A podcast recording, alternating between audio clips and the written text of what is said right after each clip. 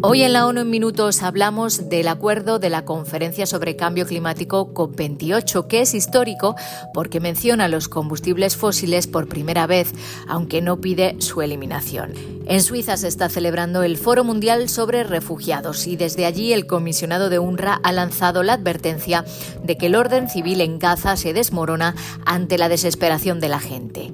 Miramos también a Sudán, donde el conflicto amenaza con causar niveles catastróficos de hambre. Un saludo de Beatriz Barral.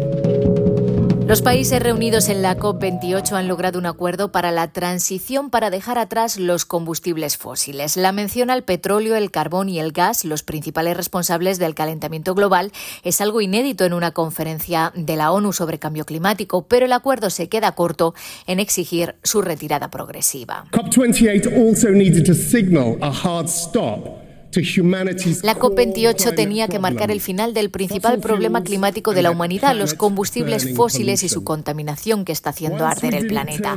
Aunque en Dubái no pasamos totalmente la página de la era de los combustibles fósiles, este resultado es claramente el principio del fin, dijo Simon Steele, el responsable de cambio climático de la ONU. En reacción al documento final, el secretario general dijo que la mención de los principales contribuyentes llega después de que muchos años en los que el debate sobre esta cuestión estuvo bloqueado. Aquellos que se opusieron a una referencia clara a la eliminación progresiva de los combustibles fósiles en el texto de la COP28, quiero decirles que la eliminación es inevitable, les guste o no. Esperemos que no llegue demasiado tarde, añadió Antonio Guterres. Estaba previsto que la COP28 se clausurara el martes, pero las intensas negociaciones nocturnas sobre si el resultado incluiría un llamamiento a reducir o eliminar los combustibles fósiles se prolongaron hasta la madrugada del miércoles. Los negociadores también acordaron compromisos para triplicar las energías renovables y avanzaron en relación con la adaptación y la financiación. El Foro Mundial de los Refugiados se ha inaugurado este miércoles en Ginebra para buscar soluciones para los 114 millones de personas desplazadas en el mundo. El alto comisionado Filippo Grandi pidió que, aunque la atención del mundo esté ahora en la catástrofe mayúscula de Gaza, no se pierda de vista otras crisis acuciantes como los conflictos de Sudán y Ucrania, al igual que crisis prolongadas como la de los rojiñas, la situación en Siria y Afganistán o los dramáticos flujos de población a través de las Américas. It is therefore easy to sometimes forget that a veces es fácil olvidar que el desplazamiento forzado también sigue siendo un problema sin resolver que nos concierne a todos, y no solo cuando vemos imágenes de flujos masivos o cuando los refugiados llaman a nuestras puertas, y que como otros retos globales se ve dificultado por una comunidad internacional cada vez más dividida.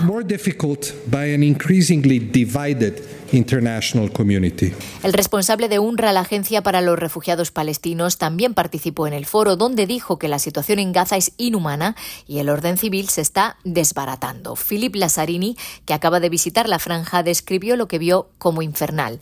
Dijo que a la gente se le acaba el tiempo y las opciones y advirtió que no es realista pensar que seguirán siendo resistentes ante condiciones inhabitables de tal magnitud, especialmente cuando la frontera está tan cerca. Los refugiados palestinos, añadió, necesitan una solución justa, no solo ayuda. Today, they feel abandoned by the international community. Hoy se sienten abandonados por la comunidad internacional, se sienten traicionados cuando el mundo no actúa ante una de las peores catástrofes humanitarias de nuestro tiempo en Gaza. Ahora creen que las vidas humanas no son iguales y que los derechos humanos no son universales. Es un mensaje peligroso y que tendrá graves repercusiones.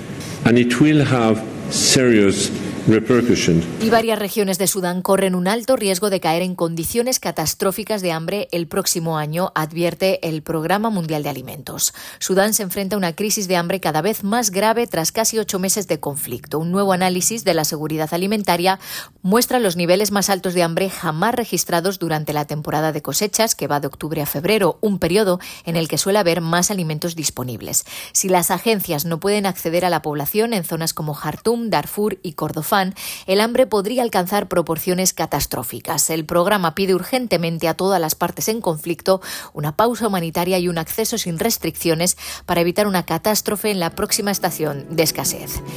Hasta aquí las noticias más destacadas de las Naciones Unidas.